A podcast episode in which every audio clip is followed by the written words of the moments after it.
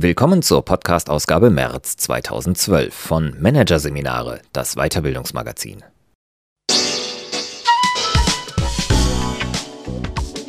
Dieser Podcast wird Ihnen präsentiert von Konkurrenzberater.de, systematische und professionelle Wettbewerbsanalyse für den Mittelstand. Der Konkurrenzberater hilft mit neuen Tools und systematischem Training für effektiveres Marketing und mehr Umsatz. Weitere Podcasts aus der aktuellen Ausgabe behandeln die Themen Risikointelligenz. Ich wage, also bin ich. Und Lehre in der Krise. Das Ende der BWL.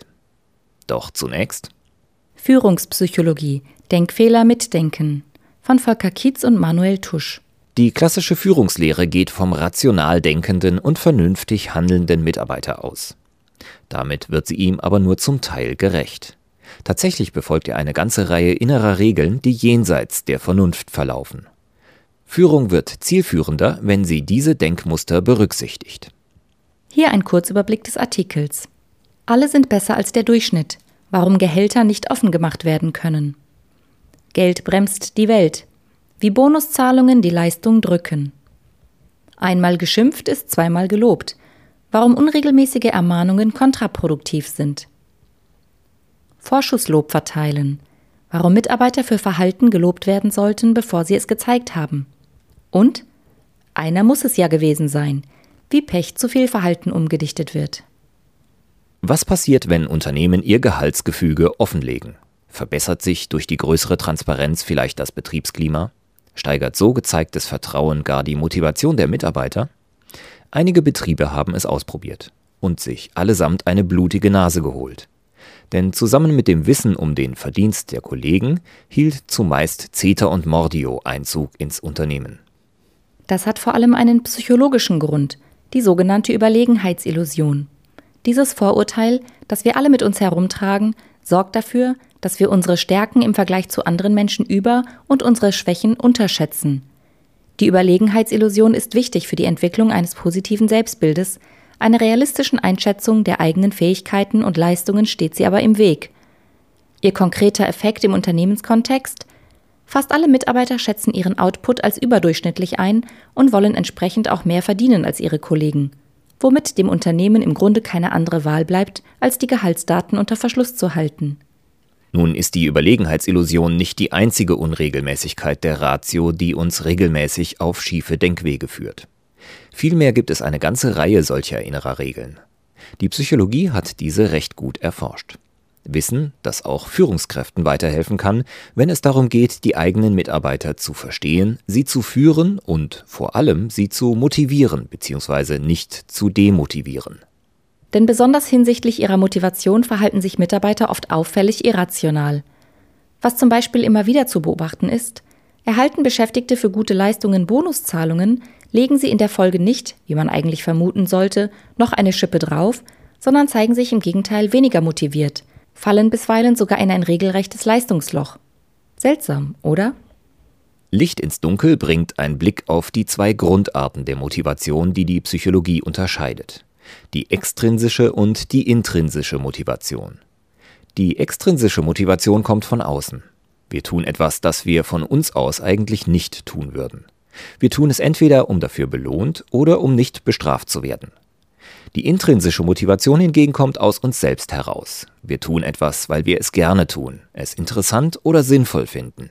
Grundsätzlich können intrinsische und extrinsische Motivation nebeneinander wirken. Jemand kann natürlich auch gerne zur Arbeit gehen, obwohl er dafür Geld bekommt. Je höher jedoch der Anteil der intrinsischen Motivation ist, desto besser fahren alle Beteiligten. Der Beschäftigte hat Spaß an seiner Arbeit, sein Vorgesetzter kann sicher sein, dass sein Mitarbeiter alles besonders gut und engagiert erledigt. Wird die gute Arbeit eines primär intrinsisch motivierten Mitarbeiters durch eine Bonuszahlung honoriert, so bewertet er, zumindest unterbewusst, seine Tätigkeit neu. Konkreter, er wertet sie ab.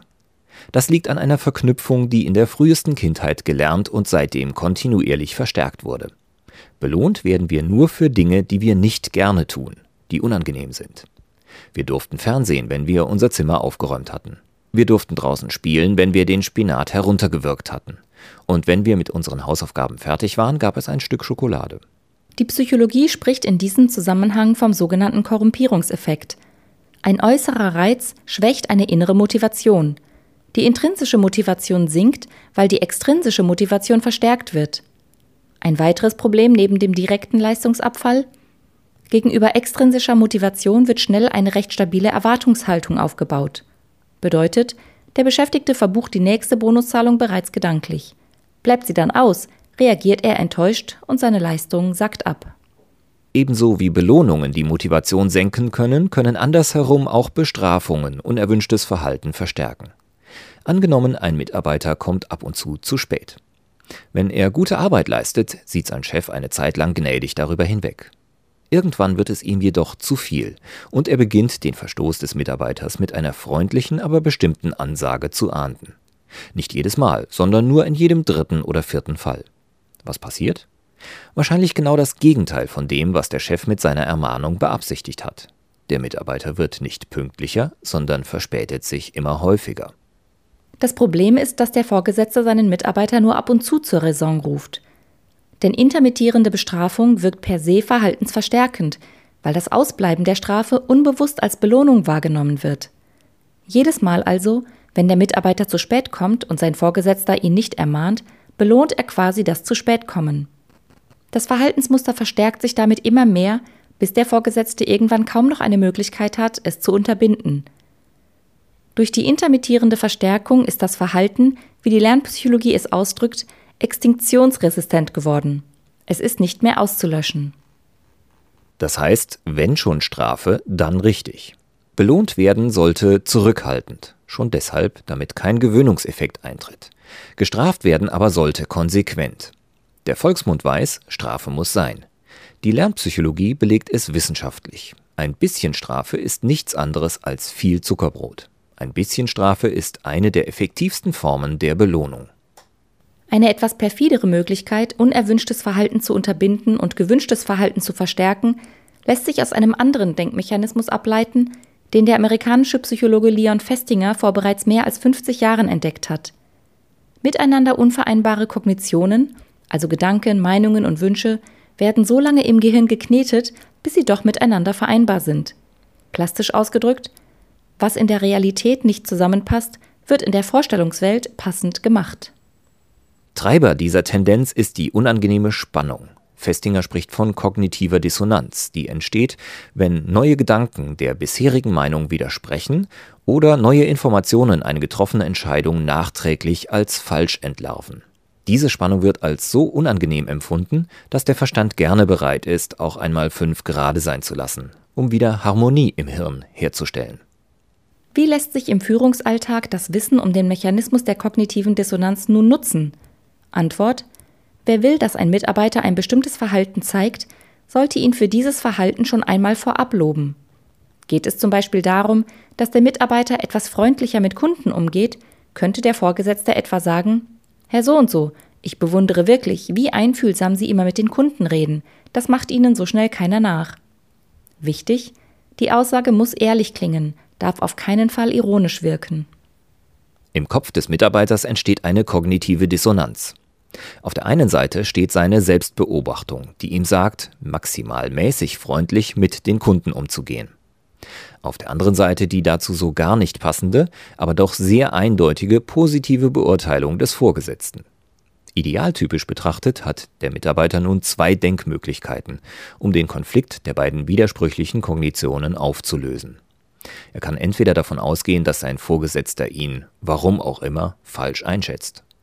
Oder er revidiert sein Selbstbild und beginnt zu glauben, vielleicht doch ein besonderes Händchen für den Umgang mit Kunden zu haben.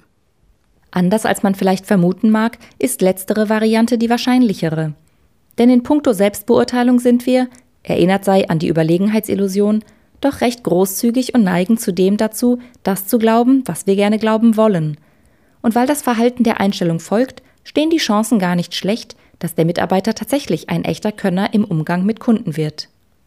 Zu einem wesentlichen Teil ist das Empfinden kognitiver Dissonanz und der damit verbundene Antrieb, die Dinge so zurechtzurücken, dass alles ein stimmiges Bild ergibt, kulturell bedingt. Denn in unserer Sphäre regiert die Ratio mit besonders harter Hand. Den Wunsch nach Kausalität und Widerspruchslosigkeit saugen wir bereits mit der Muttermilch auf. Gleiches gilt für unser Menschenbild, das ein unabhängiges und selbstbestimmtes ist.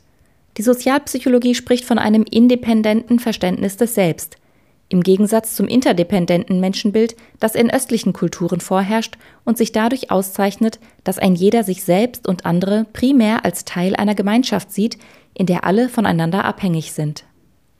Auch unser Menschenbild beeinflusst unsere Wahrnehmung und schiebt sie ab und an auf die schiefe Bahn. Besonders dann, wenn es darum geht, bestimmten Geschehnissen bestimmte Ursachen zuzuordnen, was in der Psychologie als Attribution bezeichnet wird. Unterschieden wird zwischen internaler und externaler Attribution. Internal heißt, wir suchen die Ursache in der beteiligten Person selbst. Diese Art des Attribuierens bevorzugen wir aufgrund unseres independenten Menschenbildes in der westlichen Welt.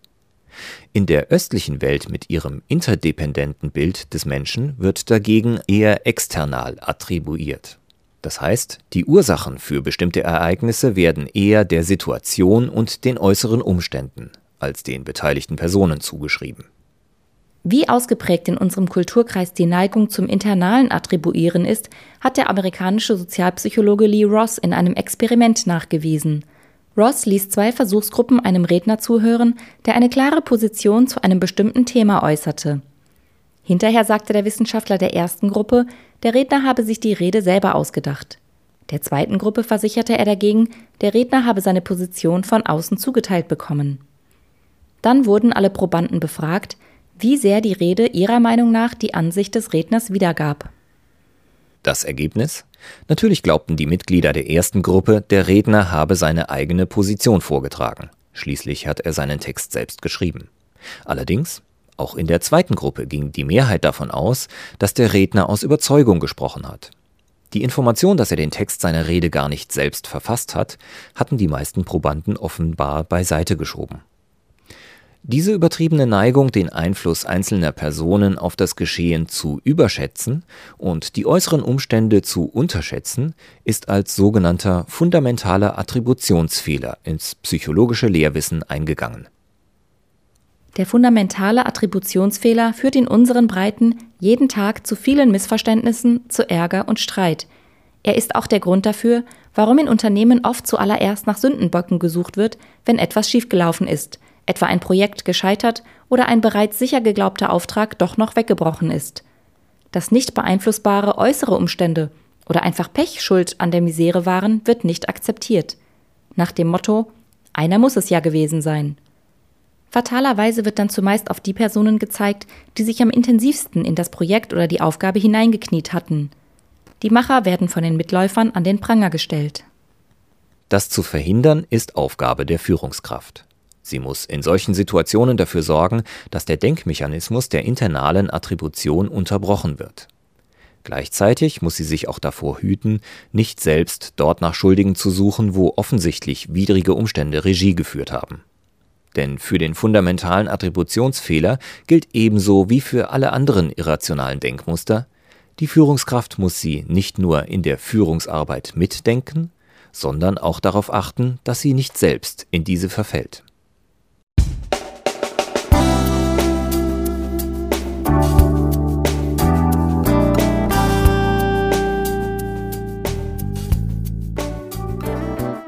Sie hörten den Artikel Führungspsychologie Denkfehler mitdenken von Volker Kitz und Manuel Tusch aus der Ausgabe März 2012 von Managerseminare, produziert von Voiceletter.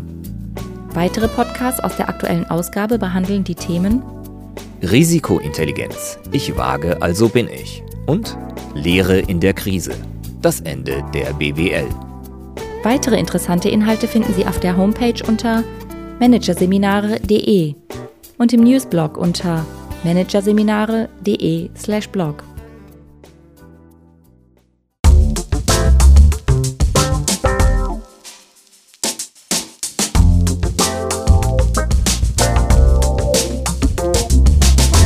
Das war der Podcast von Managerseminare, das Weiterbildungsmagazin. Ausgabe März 2012.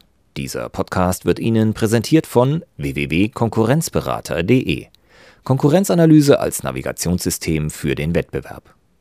Übrigens, immer mehr mittelständische Unternehmen investieren in eine professionelle und systematische Wettbewerbsbeobachtung. und sind dadurch schneller am Markt, machen mehr Umsatz, kommunizieren klarer. Mehr Informationen, Beratungs- und Trainingsangebote zum Thema Konkurrenzanalyse finden Sie unter www.konkurrenzberater.de.